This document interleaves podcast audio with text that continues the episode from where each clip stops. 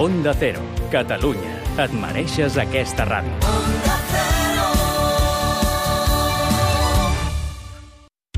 Onda Cero Catalunya. A Barcelona, 93.5 FM. A Girona, 98.9. A Lleida, 94.1. A Tarragona, 95.3. A Vilanova, 96.3. I a l'Alt Maresme, 102.4.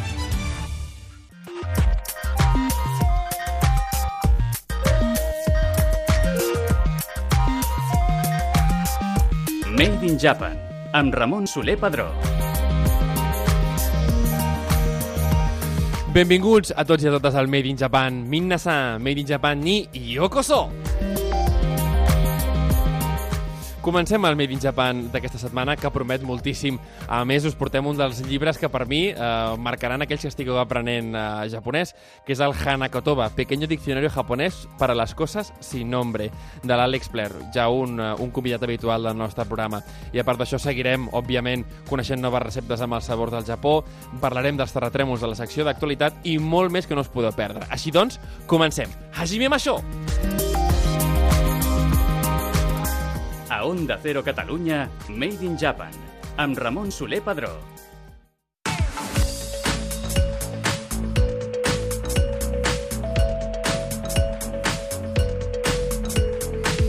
El passat dijous 9 de maig, el sud-oest del Japó va ser sacsejat per un nou terratrèmol, un altre sisme que s'afegeix a una llarga llista. L'última sacsejada ha estat de 6,3 graus en l'escala oberta de Richter, però per sort eh, les autoritats no van activar l'alerta de tsunami ni van informar de danys significatius a la zona. Per parlar sobre aquest i d'altres sismes al Japó, tenim amb nosaltres a l'Eulàlia Massana, especialista en terratrèmols i coordinadora del grup de recerca en riscos naturals de la Universitat de Barcelona. Molt benvinguda al Made in Japan, Eulàlia. Com estàs? Molt bé, molt, moltes gràcies per convidar-me. Faltaria més. Explica'ns, per què al Japó es produeixen tants, tants sismes eh, i és una zona d'especial risc? I tant, és una zona que està... Sí, molt risc, pobra gent, tenen, sí. És a dir, és una zona que està uh, en el cinturó circumpacífic, és, el, és a dir, a les vores del Pacífic, Uh -huh. que és una zona que està especialment uh, afectada per terratrèmols. I això sí és perquè la part més externa de la Terra, uh Mhm. -huh. la, la, la litosfera, que en diem, Uh -huh. que es comporta diferent que la, la capa que ve per sota, que és l'estenosfera, Uh -huh. és a dir, aquesta part externa llisca sobre de la de sota, i llisca en peces, dir, no és tota sencera. Uh -huh. I el Pacífic és una d'aquestes peces. I aleshores... Uh, És l'escorça, no? La famosa escorça que diem, oi?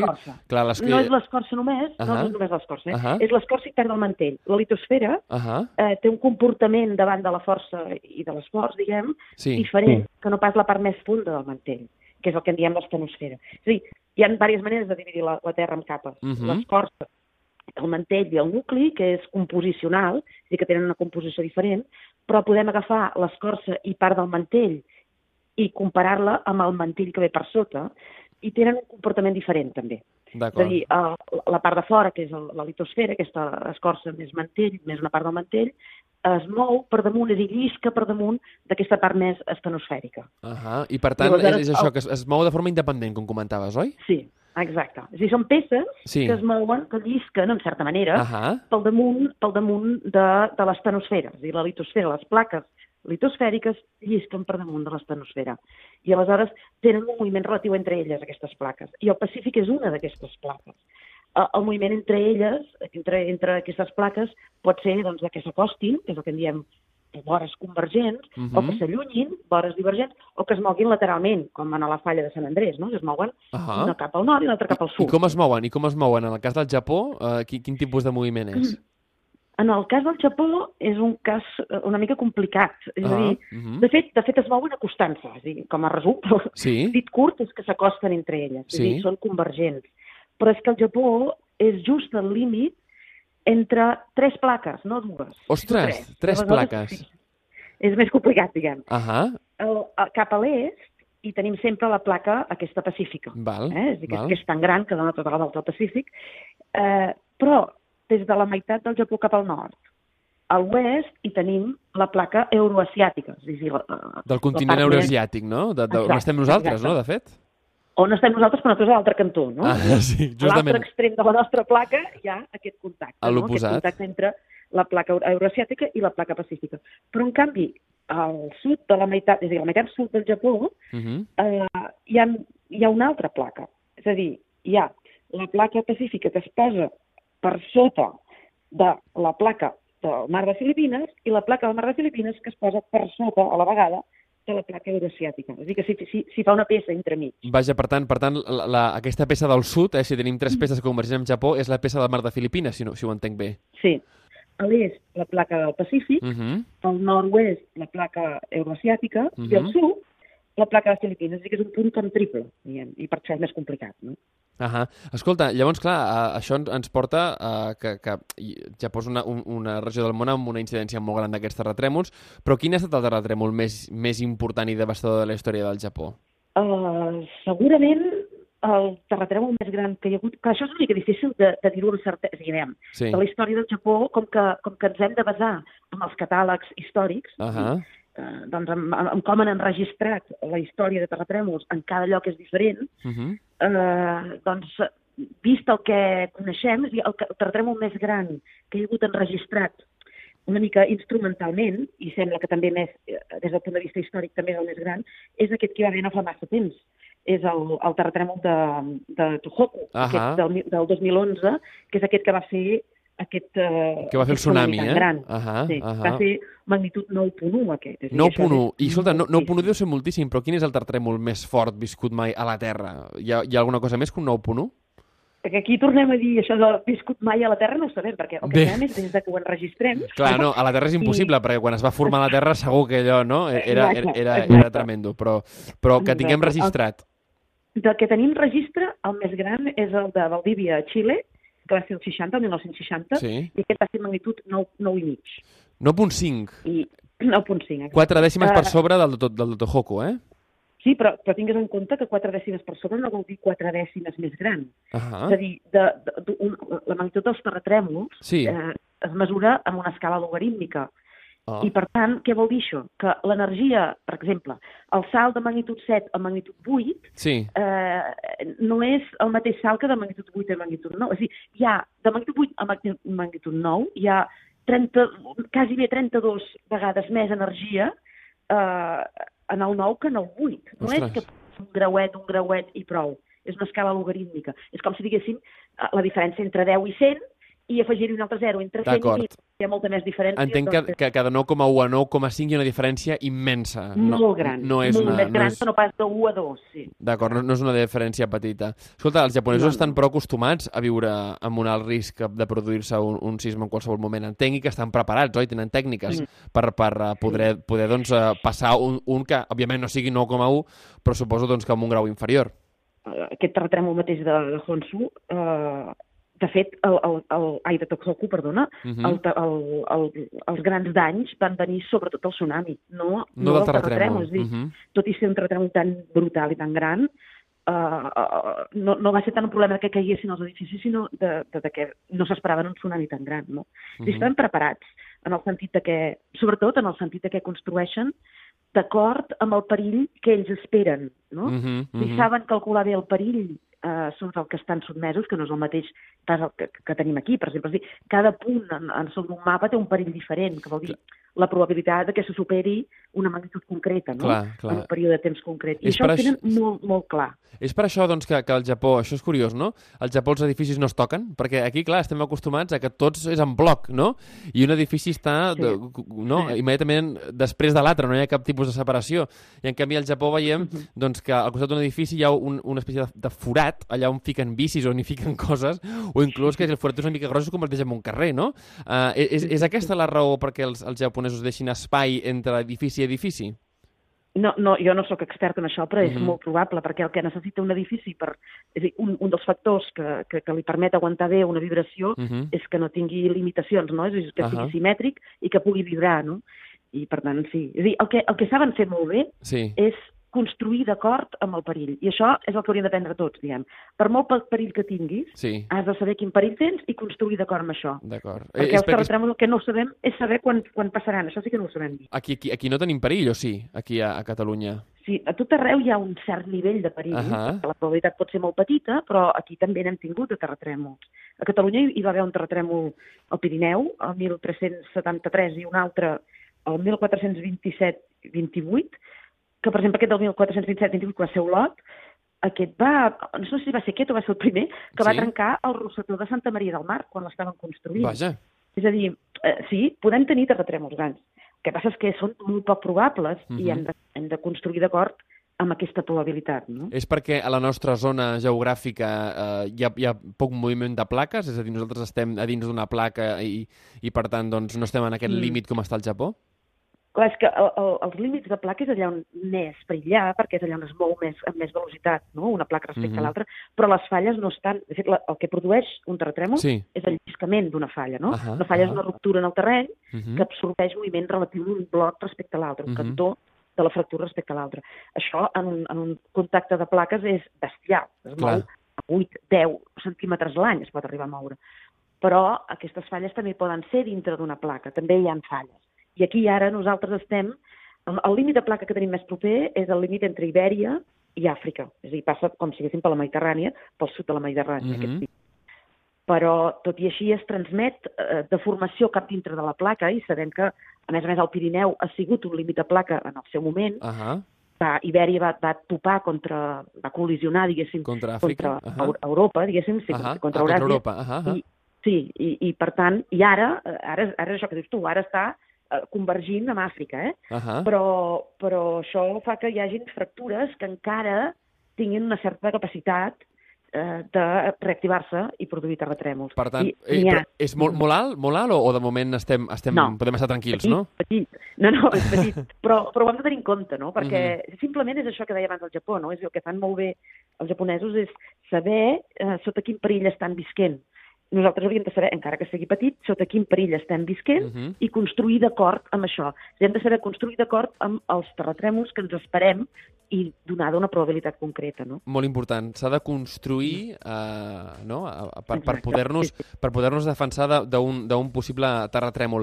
Uh, abans em comentaves doncs, que el que els japonesos no s'esperaven era el tsunami que va ocasionar el terratrèmol. Uh, per aquelles Mhm. persones que, que no coneguin molt bé com s'originen aquests, aquests fenòmens a, a la mar, explica'ns com, com va, què és el que va passar exactament a Tohoku doncs, perquè aquesta gran onada acabés arrasant amb, amb gran part de la costa. Clar, un, un tsunami és, és, és, la, és, és la ona que es transmet de tota la columna d'aigua. És a dir, ens hem d'imaginar que una falla, quan, quan produeix un terratrèmol, alhora també fa, trenca la superfície, Sí. moltes vegades, no sempre, per exemple, aquest últim que hi ha hagut no ho ha fet, Mhm. per això no hi ha hagut eh, alerta de tsunami, però trenca la superfície i, i això el que fa és com un esgraó, és com si dintre d'una banyera hi fiquessis un esgraó de cop. No? Ostres, vale, O- és a o- dir, hi ha- una esquerda, però no només una esquerda, sinó que hi ha una part del terreny que puja, no? O, o una que baixa, no? Exacte, ah, exacte. Ostres. Això en el pitjor dels casos. Es pot moure lateralment, també, i això no crea tant perill de terratrèmol, no? Però si puja un cantó i baixa l'altre, Sí. doncs ja t'imagines, no? Hi ha una columna d'aigua de cop va, es, va, es va movent, tota la, tota la columna sencera es va movent, i si això s'acosta cap a una zona en què el, el, el, el fons marí és més superficial, doncs encara va pujant més, i si després ent, arriba a la costa eh, i es troba, per exemple, en una costa molt somera, Sí. doncs pot ser molt, alt, aquest, molt, molt alta aquesta onada. Clar. O inclús pot in intentar, pot arribar a ser inclús més alta si entra, com si diguéssim, ens imaginem que entrés entre un fiord, no? Ahà. A l'estar constrenyit, doncs l'aigua encara puja més. Ostres. I això pot arribar a entrar, per exemple, aquest terratrèmol de Tohoku va arribar Sí. a entrar a 10 quilòmetres terra endins. Sí, sí, sí, sí, sí. En alguns punts, clar, no tot arreu, no? Però en alguns punts sí. sí, sí. Interessantíssim, interessantíssim. Eulàlia Massana, especialista en terratrèmols i coordinadora del grup de recerca en riscos naturals de la Universitat de Barcelona. Moltes gràcies per donar-nos aquest insight tan bo sobre els terratrèmols i, escolta, no tenim més temps, però ens ha agradat moltíssim, sobretot la didàctica que tens a l'hora d'explicar-nos com es desenvolupen aquests fenòmens naturals. Moltíssimes gràcies. A vosaltres, per interessar-vos per aquest fenomen.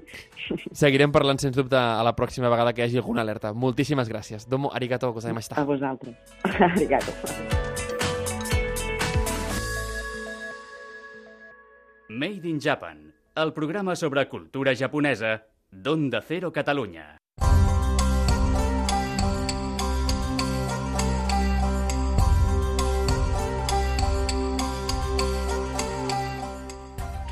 I comencem aquesta secció culinària del programa, que és els sabors del Japó, on ens agrada sempre descobrir alguna recepta nova, alguna recepta que no hagueu tastat encara, i també descobrir el restaurador que hi ha darrere de la recepta, darrere dels fogons. En aquest cas ho fem amb el Yuichi Hayashi del restaurant El Nippon. Recordeu que el Yuichi va estar amb nosaltres quan bé, es- per Sant Jordi van fer el directe des de la Rambla de l'Hospitalet perquè el seu restaurant queda allà al costat. Yuichi, bienvenido al Made in Japan, ¿cómo estás? Muy bien, muy bien. Muchas gracias por la invitación. Que vaya, ¿sabes? esta es tu casa, ya, ya, ya estás repitiendo incluso. Oye, hoy nos vienes a hablar del okonomiyaki, que es Sí. una receta Sí, sí, sí, estrella. Del, del, del nipón, de tu Bueno, restaurante. Esperamos que sea, esperamos que sea porque realmente no lo hemos ofrecido todavía. Hemos ofrecido a clientes de en plan prueba, Ajá. pero oficial oficialmente la vamos, supongo saldrá la semana que viene. La semana que viene, va, pues fantástico, porque vamos en primi- primicia, vamos en exclusiva y Sí. eso, eso me gusta. Explícanos entonces el okonomiyaki, ¿cómo se hace el okonomiyaki? El okonomiyaki. El okonomiyaki eh, existen dos tipos, dos variedades, ¿no? Que es el Osaka o Kansai Style o el de Hiroshima, ¿no? Ujú. El- Lo hablábamos antes, ¿eh? a ver cuál es el favorito de uno, ¿no? ese, exacto. Eh, el que vamos a hacer en, en el Nippon es el Osaka Style. Sí. que es el hacemos previamente una masa con harina, agua, huevo y col. Eh, y luego también le puedes añadir lo que pues, mm, Lo que quieras, ¿no? que Además de carne y Eh, tal. Panceta. Si no, si no, si no, yo creo que la comparación es buena, ¿eh? pero si no me lo dices. Dime. A mí me recuerda bastante al trinchat de la Sardaña. Sí, sí. ¿Verdad que sí? Yo lo digo y a la gente no me, no me cree. Oh, Pero- Pues totalmente. Yo diría que es un trinchat de la Sardaña a lo A la japonés. japonés, sí, sí, sí, sí. sí. Entonces cuenta, cuenta, ¿no? ¿Cómo, cómo se prepara? ¿Qué tiene que esperar uno de sabores también? Unos de sabores. Eh, también depende, ya te digo, como Claro. lo podemos hacer de panceta, como de podemos poner marisco, calamares, o sea, no tiene nada que ver, pero bueno. Eh, nosotros le hacemos, hacemos una previamente una base Sí. de harina, huevo, col, Sí. eh, luego ya la echamos en la plancha, añadimos los toppings que queramos, en este caso panceta, por ejemplo, cebolleta o seta shiitake. Bueno. Una vez hecho, ya le ponemos unas salsas, no te voy a decir qué tipo de salsa es, hablamos de los secretos. Ok. Y luego, pues, eh, nori, hago nori, que Vale. es eh, nori, eh, El alga alga, ¿no? nori espolvoreado, y katsuboshi, que es los copos de bonito. Fantástico. Y la verdad que yo creo que gustará mucho. Es súper rico. Sí. Oye, antes comentabas que hay dos estilos, ¿no? Tienes el estilo de Hiroshima y el estilo Kansai, ¿no? Sí. ¿En qué se diferencian estos dos estilos? El Hiroshima, por ejemplo, eh, se hace primero lo que es la una torta, Sí. de- que va con la misma base de harina, agua y huevo. Ujú. Y luego aparte se fríen unos fideos estilo yakisoba Ujú. y l- se van mezclando con la pues con luego con la col, con los ingredientes. Lleva fideos, por así decirlo. Correcto, Esa es la gran diferencia, Es la gran diferencia, sí, sí, correcto. Y luego aparte le añades el huevo. No va mezclado a, a diferencia que el, Vale. que el Kansai o el Osaka Style. Vale, vale, qué interesante. Oye, aparte de todo esto, eh, claro, tú te dedicas a la restauración japonesa, ¿no? ¿Cómo, Sí. ¿Cómo empieza todo esto? Porque, claro, vamos a, vamos a recordar, tu apellido es Hayashi, pero tú hablas un castellano Sí. casi, claro, no, casi mejor que Góngora. Entonces, cuéntanos, ¿de dónde viene tu, tu, tu, tu historia personal, no? Mi Porque, porque personal. claro, tu padre, tu madre, ¿de dónde viene? Mi padre es japonés. Sí. Vino en el 74. Ujú. Eh, él no se dedica a la gastronomía. Eh, le gusta mucho. Eh, él es profesor de karate. Quería traer su estilo de karate de allí a España. Sí. Y así lo consiguió Ujú. en el 74. Conoció a mi madre, que fue una alumna suya, Ah, qué bueno. mayor de edad. Ok. Y, y ahí, pues ahí pues nací yo y mis hermanos. Ajá. Entonces ahí viene que yo- siempre, a mí me- siempre me ha gustado la gastronomía, siempre me he Sí. querido dedicar a ello. Y mi padre no sé por qué no ha querido Ajá. que me dedicara, sino que me dedicara a los estudios. eh, que Cualquier otra trabajara- cosa, ¿no? Exacto. Y yo luchando, luchando, luchando, pues he intentado y al final he logrado hacer mi propio restaurante con la condición de no dejar mi otro trabajo. Esa era la condición de mi padre. Qué bueno. O sea, que tú estás ahora en dos trabajos y tienes un restaurante. Sí, yo siempre, siempre digo que este, mi trabajo es eh, donde trabajo. Sí. Es una empresa de, de transportes. Sí. Y el restaurante es mi hobby. El restaurante es tu hobby. Sí, sí, sí, sí, Mira, eh, eh, creo, creo que tu, tu caso es, es un ejemplo para muchísimas personas que, que tienen un trabajo eh, y, y- y- y, bueno, y por lo que sea, pues, oye, se, viven insatisfechos con ese trabajo, ¿no? Hay mucha gente que, que está feliz con su trabajo, ¿no? Pero creo que eres un ejemplo a nivel de decir, oye, yo mi trabajo sí, pero de mi pasión no de mi pasión hago un cursillo de cocina, no, cocino para unos amigos, no, no, he montado un restaurante. Eso, eso lo he hecho, ¿eh? Lo que has dicho. Sí, sí, hombre, claro, ya me lo imagino. Pero al final, el Sí, tema sí. es que, o sea, cuidado, al final tú has montado un restaurante que es tu hobby. A ver, te has equivocado, te lo digo en serio. El o sea, eso no es un hobby, o sea, tú, tú estás pluriempleado. Es ¿Vale? Es algo muy español. eh, no sé si será también muy japonés, pero es muy español. Estás pluriempleado. Pero, pero yo lo que te quiero decir es que es un éxito el hecho de que tú puedas vivir así tu pasión. Sí, es decir, tú puedas tener un trabajo, digamos, eh, durante el día o durante las horas diurnas y por la noche, ¿solo horas de no- por la noche entonces entiendo o también por el mediodía? Sí. Ah, no, también abro el mediodía. ¿También? Sí, lo que ¿Cómo pasa no? que no, lo que pasa que ha, ha costado mucho. De Ajá. estos cuatro años sé que al principio enlazaba como aquel que dice trabajo con trabajo. Claro, claro, es que, es Eh, que sí, sí, no. eres un superhéroe. Sí, sí. Tío, o sea, cuando, cuando hablan de los Avengers y todo esto, que no, que no, que es Yuichi.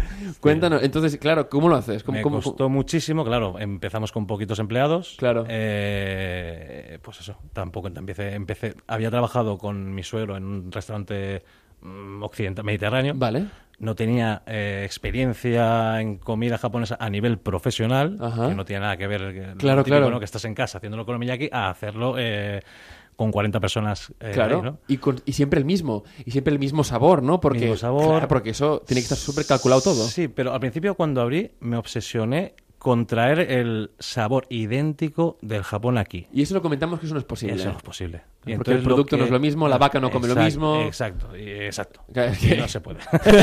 que no se puede, Que hay no que se puede. claro. Y entonces lo que hice fue ya ahí hacer mi propio estilo, lo que Ajá. hacemos el estilo Hayashi, ¿no? Porque si venís Hayashi al resta- style, exacto. está bien. Si por ejemplo en nuestras tempuras, siempre ponemos al lado tempura Hayashi style. Ah, ¿Para bueno. qué? Porque no es el típico tempura. Ajá. Y es más, han venido japoneses a mi restaurante y dice, "Esto no es tempura" y me han tirado el plato para dar ¿En fuera. serio? Sí, en serio, en serio. Uy, uy, uy, uy, uy, uy. Sí, sí, sí, sí. Son- Amigo de mi padre, ¿eh? Algunos que son muy puristas, ¿eh? Sí, sí, sí, demasiado. Y es- este era restaurador que Sí. tiene varios restaurantes de Japón, vino aquí, comió y ya te digo, me tiró la tempura tal como yo, me lo curré, pim pam, pim pam, adornos tal, se lo llevo a la mesa, coge y dice, esto no es tempura. Sin, no, sin probarlo apenas. pero no, no, no lo probó. No lo probó. Bueno, te tiene que decir que eh, la restauración en el mismo Japón no tiene nada que ver un restaurante con Eh, otro. exacto, O sea, que exacto, tampoco... exacto. El tema de ponerse puristas muchas veces en, est- en este tipo de temas, yo entiendo que las artes marciales y tal, pues es otro, es otro mundo, ¿no? Sí, sí. Pero, pero en, el, en el mundo, digamos, de la restauración, oye, al final el paladar eh, No, para gustos de eh, colores, ¿no? Exacto. Y yo creo que es eso, que muchas veces está evolucionando más fuera de Japón que dentro de Japón. Ah, ¿no? qué bueno. Por ejemplo, ¿Te constriñe mucho sushi. entonces o qué? ¿Eh? ¿Te constriñe mucho la tradición ahí dentro, no? Sí, no, no, yo lo, veo, por ejemplo, con mis familiares y mis, amigos de Japón. Cuando vienen a mi restaurante, claro, ellos están acostumbrados pues eh, al nigiri, el maki, y no están acostumbrados a los special rolls, ¿no? Que Claro. el California roll y más como lo hacemos ahora y más como ha evolucionado, ¿no? Bueno, y que además en Barcelona puedes probar rolls de cualquier Exacto. tipo, de Filadelfia, de no sé qué, de no sé cuántos, exacto, ¿no? Al final ha evolucionado muchísimo. Dime, aparte del- de, este Okonomiyaki, Sí. que todos, animo a todo el mundo, Sí. todos los que escuchan el programa, a ir a probarlo Sí, de cara sí, a la semana que viene. Eh, pero, ¿qué más podemos probar en el, en el, en el Nippon? Por ejemplo, hacemos el, la Damen Night, que es, son Night. los jueves por la noche. ¡Qué bueno! Sí, pues no sé si es- eso mm, es, como se ha puesto tan de moda, digamos, Claro. el ramen, todo el mundo, oye, no hacemos, no haces ramen, ni ramen, no ramen, ¿eh? Desde Lamen, eso es- lamen, claro que Exacto, sí. que mucha gente no dice ramen, ¿no haces ramen? Claro, porque es que español, españolizamos. el ramen, claro. Lamen. Pues sí, y al final eh, costó, porque Sí. claro, la gente se piensa que es una sopa de fideos y no, o sea, Ah, claro, el pues caldo que- ahí tiene eso. Exacto, y nosotros el, el día de antes lo preparamos, está, tiene su cocción, su misterio. Y... Eres muy amante del misterio, ¿eh? Nunca Sí, me das no, ahí no, el truco de no. la receta. Porque quiero que vengas al restaurante y lo pruebes. Pal- no, eh, sin duda, mira, vendremos un jueves y además no solo probaremos el ramen, este, No, el, el las ramen diosas, night. Las diosas de la Yaya. Yo desde la Yaya. Sí, siempre digo de la Yaya, claro, al principio era de la Yaya de la Hayashi, Obasa. de la Exacto, Yaya- exacto, de la Obasan exacto. Hayashi. Exacto, pero claro, Obasan, ¿no? y digo, de la Yaya. Ya está. Ras y curt, ¿eh? Sí, sí, sí, sí, Fantástico, fantástico. Pues. Yuichi Hayashi, muchísimas gracias por darnos este insight, por descubrirnos el Okonomiyaki, una receta Sí. que aún no habíamos traído aquí al programa. Imagínate, llevamos de, de programa desde septiembre y aún no la habíamos traído. Pues ahora falta que lo probéis. Ah, pues el Okonomiyaki, no solo los jueves del Ramen Night, sino siempre en el Nippon. Recuérdanos la dirección, por favor. Calle Barcelona, Hospitalet Llobregat. Ahí en la Rambla, ¿eh? Salimos la- del tren. Al lado de la Rambla, eh, a 400 metros del metro de la Rambla Just Oliveras. Perfecto, ahí o saliendo del tren mismo, ¿eh? la, la parada del Hospitalet, bajando, Bajando, Rambla a mano derecha. a mano derecha. Fantástico. Está, Mejor perfecto. imposible. Sí, Nos vemos pronto. perfecto. Domo. Eso espero. Domo arigato gozaimashita. Adiós. Mata ne. Mata, eh. A Onda Cero Catalunya, Made in Japan, amb Ramon Soler Padró.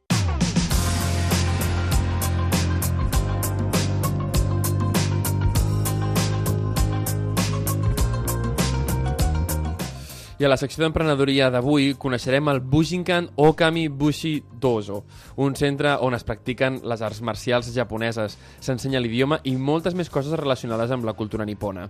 A més, el centre ofereix una sèrie de tallers i activitats i permet el lloguer de les seves sales a la gent doncs, que vulgui practicar allà doncs, arts marcials o qualsevol altre tipus d'activitat. Per parlar-nos d'aquest espai de formació en cultura del món del Japó, teníem nosaltres el Víctor Bayot, fundador del centre i instructor. Víctor, muy bienvenido al Made in Japan. ¿Cómo estás? Hola Ramón, gracias por, por invitarme. ¿no? Faltaría más. Un placer, un placer enorme. Oye, antes de, de empezar, ¿no? ¿Cómo surgió la idea de, de tirar adelante este, este, este centro? Bueno, la idea general de nuestro grupo, Sí. por un, por un lado, es tener un sitio donde poder entrenar, donde principalmente pues dar a conocer nuestro arte marcial al mundo, Ajá. ¿vale?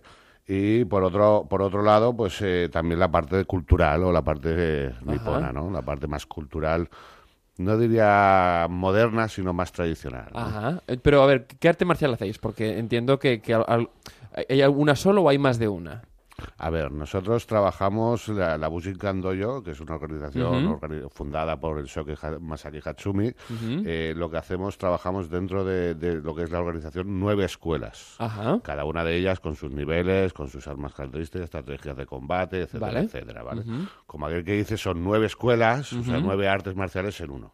Vale, ok. ¿vale? Las trabajamos o las estudiamos eh, individualmente, pero también el conjunto y la- lo que es lo que es la como te diría la, la visión personal de, Vale. del soque, ¿no? Ajá. Y de cada instructor. El soque es el, el- el instructor jefe, ¿no? El soque. Bueno, el soque es el heredero, es el Ajá. heredero de las tradiciones la de las nueve escuelas, Ujú, ¿vale? La. Bushinkan Dojo, la Bushinkan como organización es joven, es Ujú. moderna, Ujú. pero las escuelas que la componen datan del siglo XII, del siglo XVI, o sea, que quieras o no, son escuelas más tradicionales. Están juntadas en una que es la Bushinkan Dojo, eh, la cual vosotros estáis representando aquí en Barcelona, ¿no? Exactamente. ¿Alrededor de, de, cuánta, de cuántos practicantes tenéis en el dojo? En el dojo, contando a los peques eh, los Peques y todo, ¿eh? Sí, sí, sí, Fantástico. sí.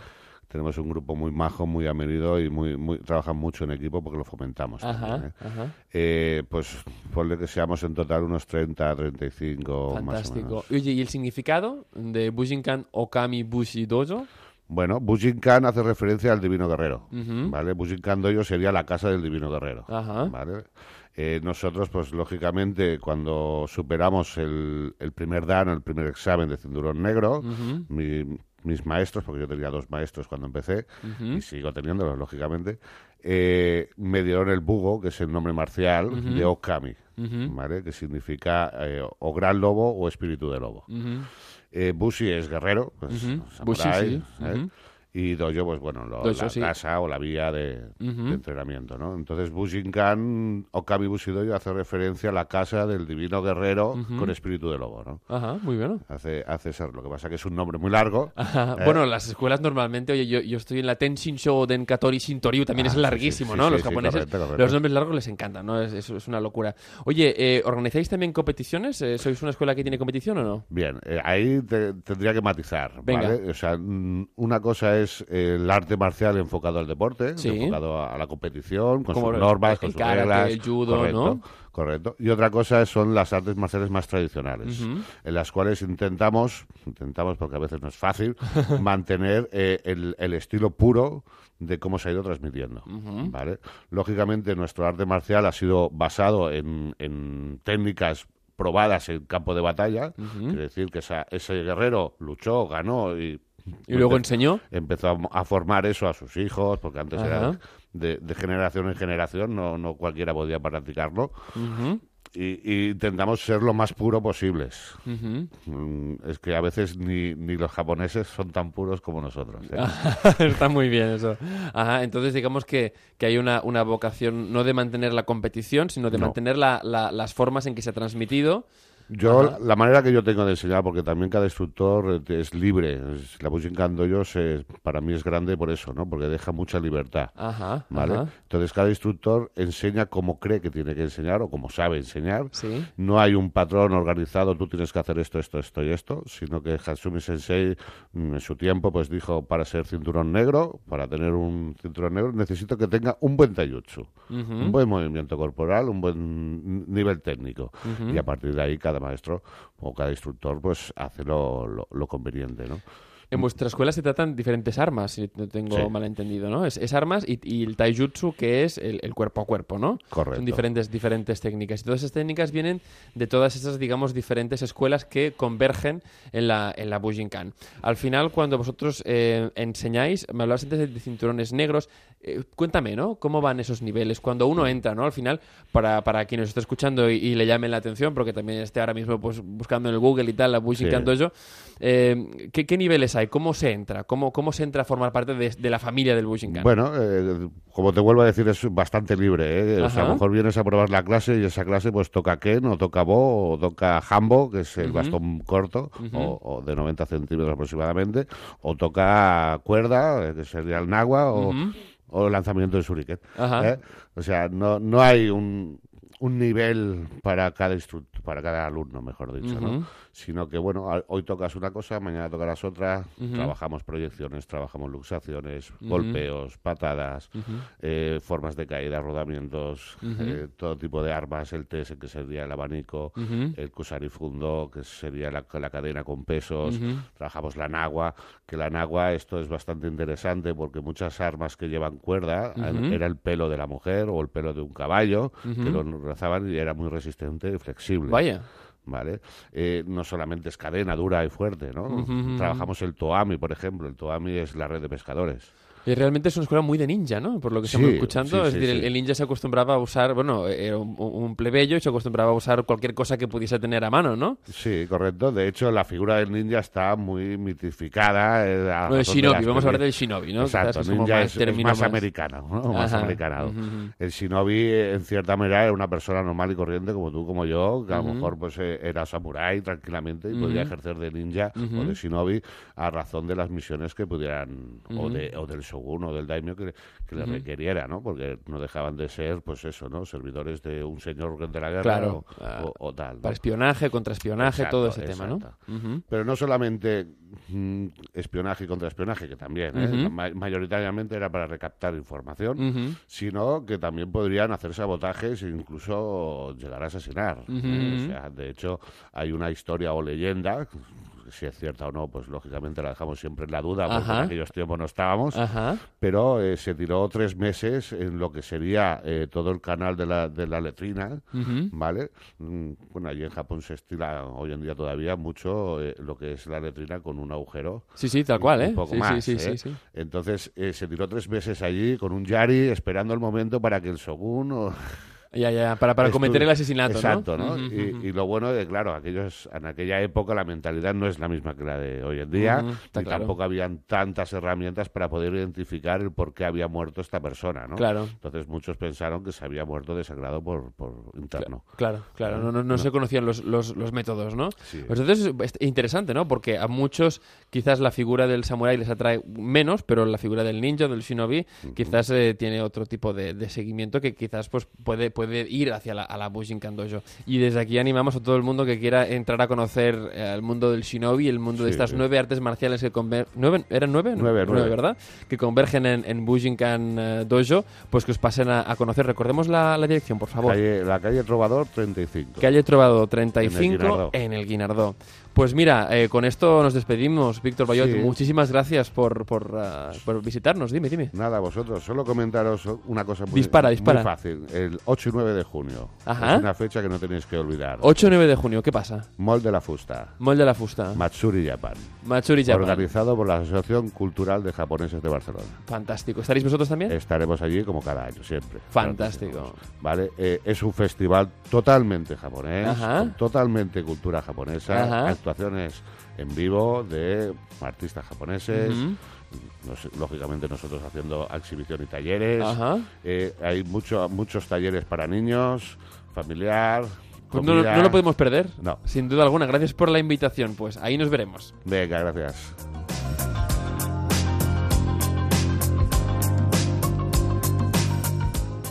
A Onda Cero Catalunya, Made in Japan.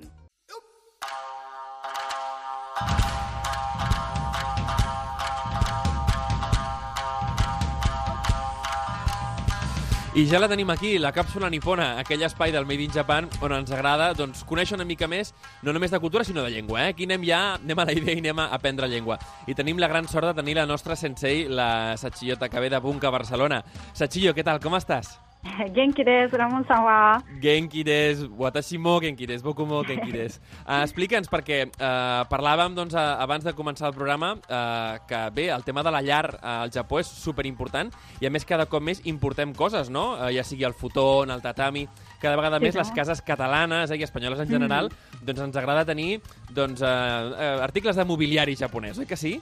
Sí, sí, no, es que es muy difícil de, de mirar realment casa japonesa, perquè aquí entres i, i ensenya tot, Sí. en canvi allà normalment hi ha una sala per a invitats Sí. i només allà i no, no pot entrar intimitat, no? Així que cuideu pues, que no, De debò, no entra debò. intimitat. De debò, és a dir, no, no es pot passar, no es pot passar del, del rebedor, per així dir-ho, no? No, no, ni, ni nevela, eh? O sigui, Oh. que no pot mirar.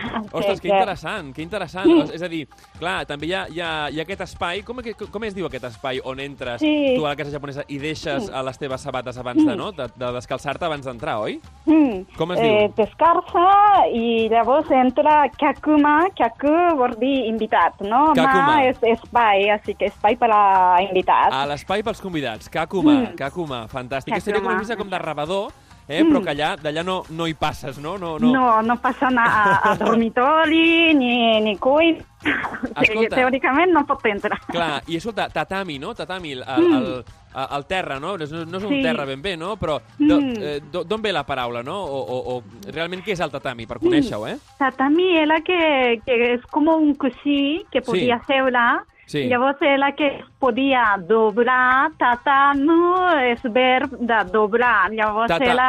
tatamu, tatamu. Tatamu, sí. Vale, tatamu és doblegar, ok. Mm. Llavors aquest cosí que podia doblar Sí. i donava a, a convidats, no? Ah, o sigui, originalment, tatamu, el tatami, era un coixí que es donava als convidats. Sí, Fins que això. va acabar sent tot, tota la superfície del terra, perquè Mm, és això, això. de que per, molts, per molta gent que practica arts marcials poden fer-ho sobre el Clar, tatami, sí, eh, sí, perquè sí, és tubet, sí. eh? Mm. I de fet ells dobla i, i posen algun lincomet normalment. Ah, clar, és veritat, sí senyora, sí senyora. Escolta, també m'has dit que parlaríem del shoji. Què és el shoji? Mm, shoji la porta de paper, és Mhm. molt fràgil, no? Però és com reflexa una mica cultura japonesa, no? Coses així fràgil, importem molt. Clar, clar, escolta, clar, el tema del, del shoji, eh, s'ha de canviar el paper quan es trenca, perquè el, el paper crec que es Sí. trenca amb molta faci- facilitat, oi? No, sí, sí, sí, sí. Ahora venden unas así como pegatina que es por Ah, amagar la Ja. part así de Ja està plàstic. trencada, oi? Sí, això. Vale, i per últim tenim tokonoma. Ho dic bé? Tokonoma? Mhm, Perfecte. Ahà. Això Tokonoma ve de cultura budista. Uh, al principi era un lloc que posen a Buda, Mhm. però ara és un, un lloc per a posar flor, alguna pintura o poesia.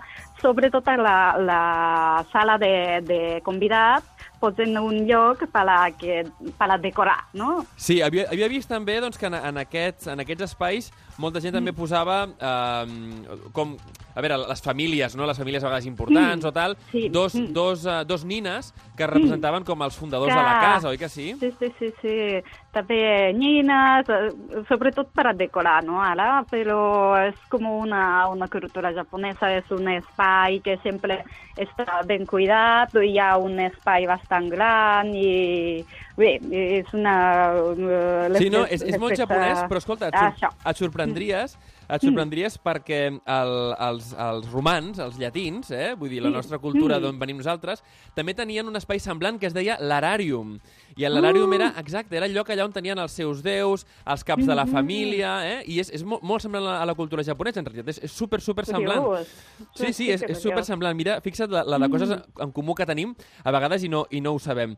Uh, I també, escolta, jo crec que teniu... Clar, ara molta gent seguirà dormint en futon, però hi ha molta gent que dor dorm en un llit a, a Sí, l'occidental, no? Sí, sí, sí, sí, sí.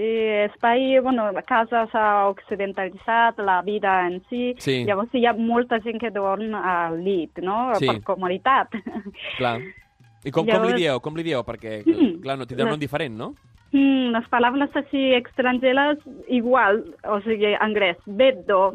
Ah, beddo, com bed. Com bed en Sí, anglès, però beddo, no? Ahà. Que bo. I, i, la, I llavors la, la taula, perquè clar, taula japonesa és com baixeta normalment, però una taula normal, Mm. diguéssim, de cadira, com seria? Mm, seria table, Ah, table. table, vale, o sigui, table, eh? Fantàstic. Fantàstic. I, i uh, alguna última? Alguna última d'aquestes Mm, de la cadira, Sí? cadira ve de China, llavors és isu i interioritzat és com paraula japonesa però origen xinesa que, que sentava mestre de, de Ah. religiós, llavors Isu. era una, una persona important que sempre se, Perquè eh, que seia per sobre de la resta, eh? Per això... Per Això. això... Mm. Ah, que interessant. Molt bé, molt bé. Isu. Anem a, anem a repassar, no? Hem dit Mm. tatami, eh, que ja sabem que és al, al terra i que ve del verb tatamu, si no, si no recordo malament. Mm, Eh? També hem parlat de shoji, que són les, la- aquestes portes eh, amb les quadrícules de paper, Això. i uh, tokonoma. Que el Tokonoma. què era el tokonoma? Tocó eh, vol dir eh, suelo, com es diu? Així al terra? Sí, terra. sí. Mm. sí. Mà d'espai, espai Exacte. de suelo. Mm. Ahà, fantàstic. Uh, I les paraules que tenim d'origen estranger són bedo, que és bed, eh, que és llit, eh, teburu, que és taula, però la taula aquesta alta, taula occidental, i isu, que és la cadira, però és, diguéssim, la pronunciació japonesa de la paraula xinesa, sí? Mm, això, perfecte. Fantàstic! Escolta'm, hem après moltíssim avui, Sachillo. sí, no? Bé, amb, tu, amb tu aprenem sempre moltíssim. Des de Bunka Barcelona, Sachillo Takabe, moltíssimes gràcies per entrar amb nosaltres al Made in Japan i ensenyar-nos sempre una mica més d'aquesta llengua magnífica que és la japonesa. Arigato gozaimasu. Arigato gozaimashita. Matarai shu. Matarai shu. Jane, o genki de.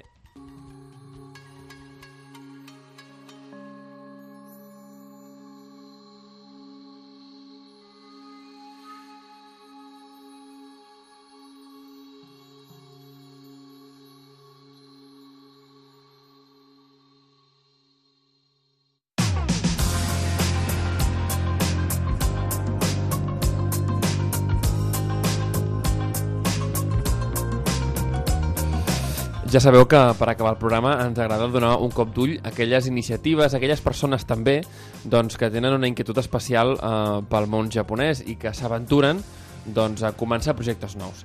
En aquest cas no és un projecte en si, que també el té, que també el té el nostre protagonisme, l'Àlex Blair, sinó que és un llibre, que és el Hana Kotoba, i per això doncs, eh, li volem dir doncs, que gràcies per portar-nos-el, perquè de fet el tenim just aquí, Hana Kotoba, el lenguaje de les flores. Eh, Àlex Blair, moltes gràcies per, per dur-nos-el.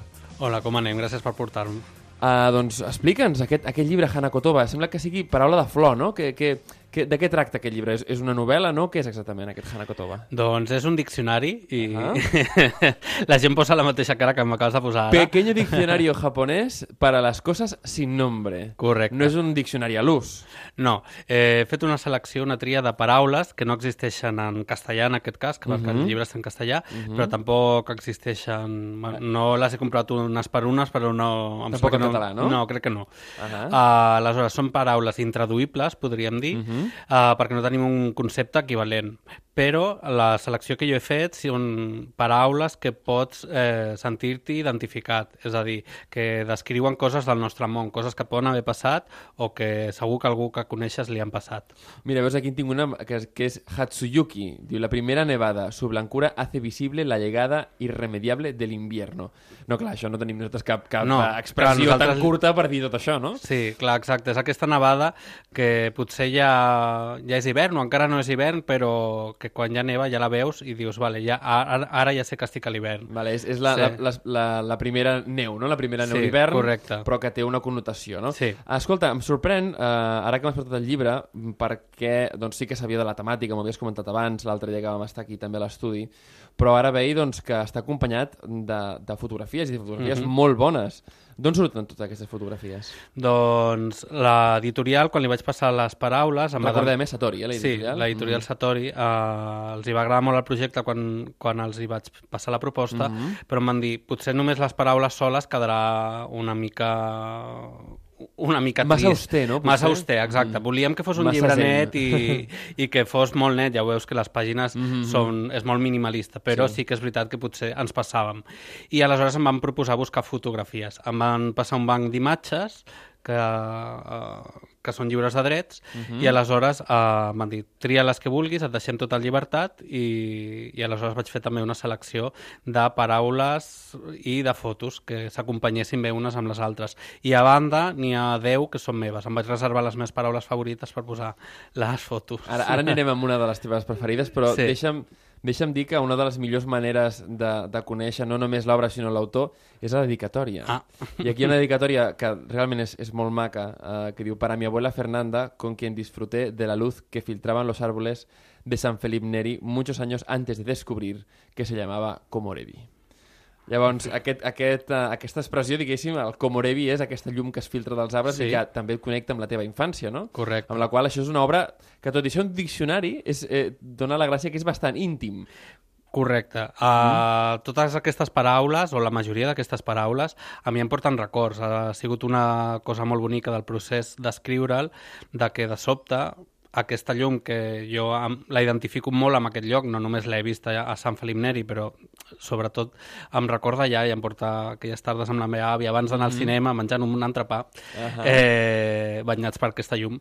Aleshores, eh, totes aquestes paraules a mi em portaven a moments de la meva vida i de sobte dius ostres, els japonesos tenen una paraula just per, Per descriure, per no? descriure o un sentiment, una emoció un- o alguna cosa així que jo he sentit i de sobte eh, els japonesos tenen una paraula i aleshores no sé, uh, m'ha fet sentir menys sol a estones, perquè si algú d'una altra cultura que no tenen res a veure amb mi, que no em coneixen, i fa molts segles uh, ja van inventar-se una paraula per això, vol dir que... Els sentiments que, humans són comuns, no? Correcte. En moltes, eh, en qualsevol cas, penso que és, un, és una obra aquesta, la teva, que trenca moltes, bé, moltes barreres, no només culturals, sinó també fronteres, no? Amb, amb, amb el que és el món del Japó i el nostre, i també la humanitat en general, perquè veiem doncs, que els japonesos tenen la paciència a posar-li paraules a tot, però Sí. per sentiments, com tu dius, no? Que, que bé, eh, com la teva experiència personal amb la teva àvia quan eres petit, no? Mhm. Aquesta llum, moltes vegades de, de finals d'estiu i tal, que es passen a través dels arbres, això ho hem viscut tots, Sí. és un sentiment universal, una observació de la bellesa universal, Sí. i per tant, doncs, eh, ens Sí. agrada que tu el tractis eh, d'aquesta manera, Gràcies. a més, veient com la llengua japonesa és capaç doncs, de transcriure's. Uh, Sí. Abans em comentaves que una de les teves paraules favorites, o de les expressions favorites Sí. que més hi ha en aquest llibre és koi no yokan.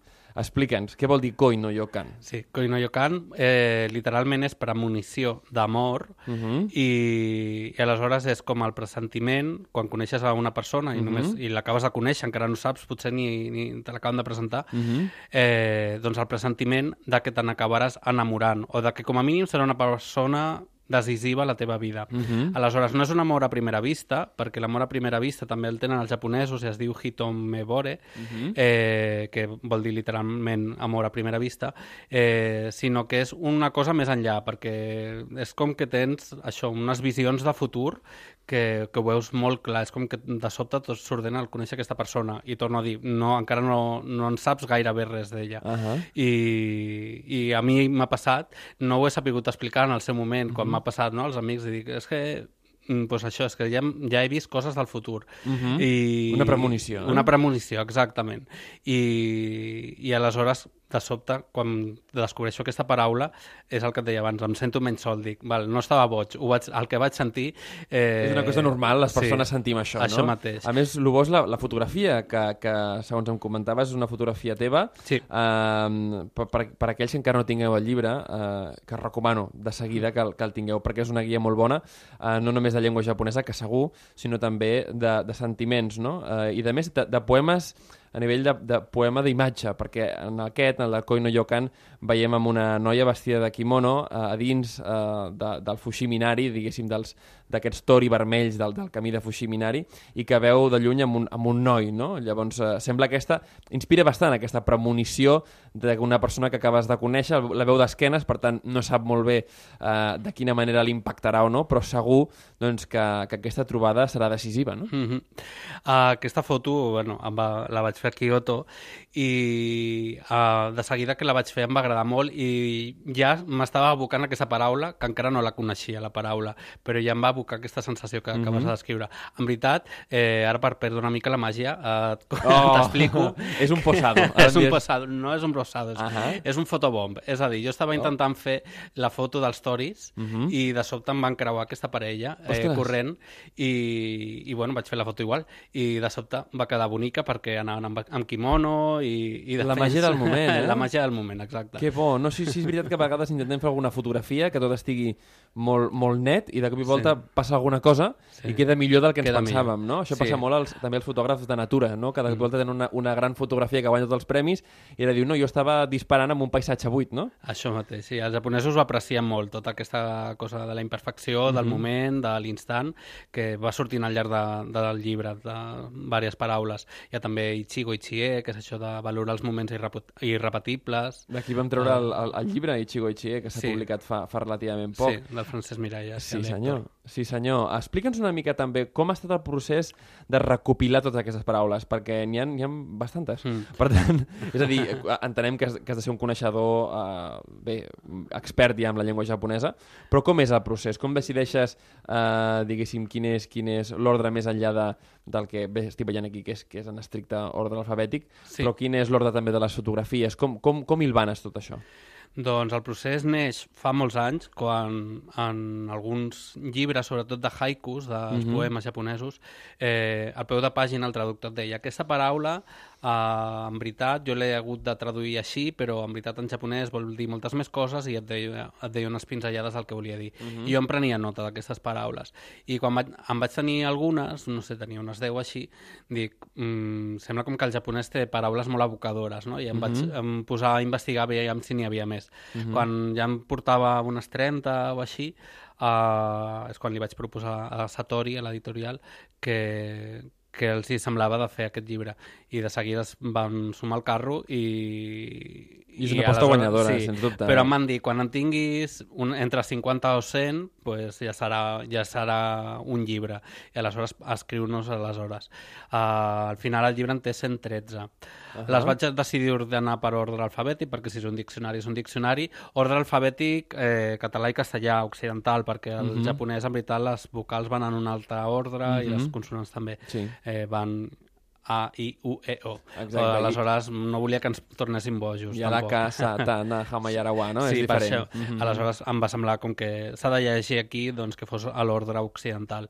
Uh, les fotografies va ser, em va donar carta blanca l'editorial Mhm. i com que tenia les paraules tan interioritzades d'aquest procés d'investigació que vaig estar eh, posant-m'hi en sèrio va ser tot l'any passat. Ahà. Uh, va ser durant molts mesos i buscant paraules i, i fent selecció, perquè a vegades hi havia paraules que m'agradaven molt. N'has deixat moltes fora? Sí, Quantes? Sí. A l'ordre de quantes? uh, que n'hagués trobat Sí. mm, unes 20. Unes 20. Sí, hi ha una que em dol especialment, que és Itadakimas, Ahà. que no està en el llibre, perquè precisament eh, el que jo no volia en el llibre era posar tradicions molt japoneses que no ens hi poguéssim sentir identificats. Mhm, Llavors, mhm. Itadakimas, que és una paraula que fins i tot potser aquí coneixem, que és aquesta mena d'agraïment... Es fa servir de- molt, sí. Sí, Sí, és, sí, sí. mm, és com un beneir la taula, però laic, és a dir, és donar gràcies als déus i Per allò que, no? Per al allò que cuiner. rebrà. Sí, Mhm. per, per, per allò que hi ha al plat.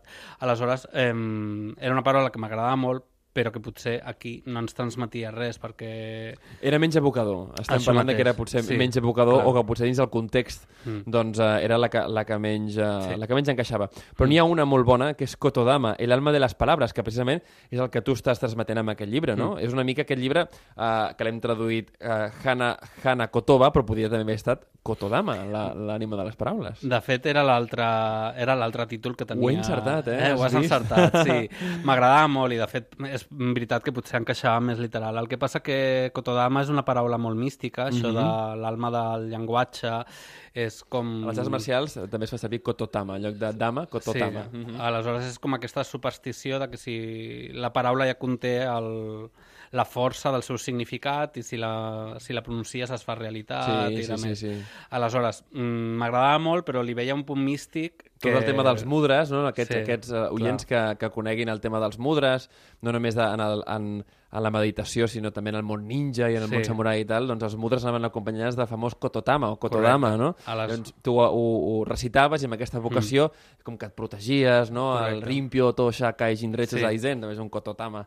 Per tant, al final vam descartar això perquè era massa místic, potser, Era no? massa místic i aleshores jo no domino tant de, ni d'arts marcials Mhm. ni de zen i per tant em semblava potser aprofitar una cosa que no que tenia molt significat i molt de pes Mhm. per una cosa que mm, val, el llibre l'he fet amb molt de carinyo però potser és més frívol que el, el que vol dir Kotodama. Bé, no, no, no, no estic del tot d'acord amb tu, perquè és un, és un llibre que, que a més cada imatge...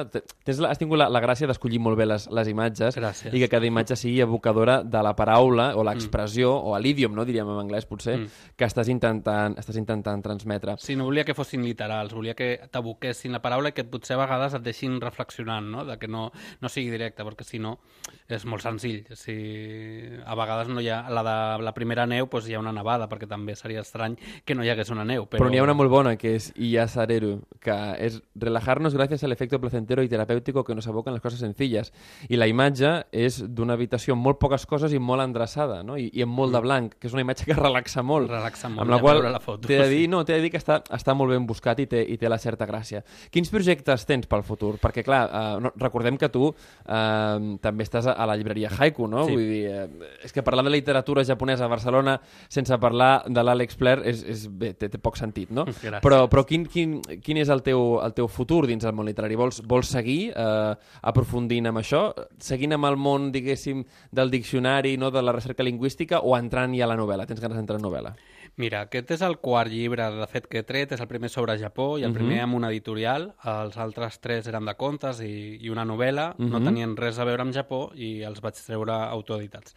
Aleshores, aquest ha sigut un salt perquè he canviat de temàtica, eh, he trobat una, una editorial que ha apostat pel llibre, aleshores, ara el proper projecte ja està escrit i surt al setembre, a finals de setembre. Vaja, primícia! molt bé, molt bé, exclusives, així ens agrada. Uh, aleshores és amb l'editorial Zenis, que és de grup, un grup Planeta, i és un llibre que em va arribar a la proposta d'escriure'l mentre jo estava investigant per, pel Hanakotoba. Aleshores, eh, bàsicament són 15 conceptes de la cultura japonesa que ens ajudin a viure millor. Vale, Uh, vale. Aleshores, eh, com per exemple Ikigai, que és un d'ells, o el, el Ichigo Ichie, però també hi ha l'Itadakimas que t'he mencionat. Gràcies a la recerca d'aquest llibre doncs, ja els tenia, ja tenia adelantada molta feina, per això de seguida els hi vaig dir que sí. Uh, també els he escrit en paral·lel, o sigui que jo crec que han afectat, mm, s'han contagiat l'un a l'altre de l'esperit, Ahà. però l'altre no és tan minimalista, l'altre més, eh, ells volien que expliqués les vivències, coses que m'han passat en els viatges, de, de tots els viatges que he fet a Japó. Més personal. Quin, sí, més personal, quins aprenentatges he tret i com he vist aquestes paraules en pràctica, eh, bueno, cobrar vida enmig de Japó. Aleshores, bueno, també ha sigut un, un projecte maco per fer balanç d'aquests viatges, a vegades coses que jo no m'havia plantejat quina transcendència tenien, de sobte posar-ho posar-ho en dubte o donar-li el pes que tenia, depèn de, del moment. Està molt bé. Mira, m'agradaria m'agradaria acabar amb Yoko Meshi, perquè diu la dificultat d'expressar-nos en un idioma que no és el nostre. Mm. Potser aquest llibre doncs, ens ajuda a expressar-nos millor en japonès o inclús a conèixer millor els nostres propis pensaments, no? com reflexionaves tu a la dedicatòria d'aquest llibre. I m'agrada eh, la literalitat de la paraula que tu dius comer de helado, literalmente. ¿eh? Su uso es parecido a la expresión Lost in Translation que popularizó la pel·lícula del mismo título de Sofia Coppola. I realment la imatge, no sé si l'has tret de la pel·lícula, però és molt, molt semblant. No, però la vaig veure i vaig dir, mira, em va molt bé perquè puc utilitzar-ho i, i abocar aquesta, a aquesta pel·lícula. Doncs sí, mira, a més Scarlett, Scarlett sembla molt la, la imatge que ella estava Scarlett Sí. Johansson a, a, a l'hotel doncs, mirant cap a, cap, a, cap a Tòquio, la immensitat de Sí. Tòquio realment és, és molt abocador. Mm. Uh, T'hem de donar l'enhorabona, Àlex, per aquest Moltes Hana gràcies. El lenguaje de las flores, pequeño diccionario japonès para las cosas sin nombre. Us recomanem a tots els que estiguin no només aprenent en japonès, sinó també estiguin interessats en seguir aprofundint sobre la cultura, perquè aquí tenim molt no només de la història del propi Japó i de la pròpia llengua, sinó també de com ells, bé, durant els segles i segles de tradició lingüística, han anat doncs, interpretant el món. Això Moltíssimes gràcies, Àlex Pérez. Gràcies a tu per convidar-me. Fins la Gràcies. propera. A Onda Cero Catalunya, Made in Japan.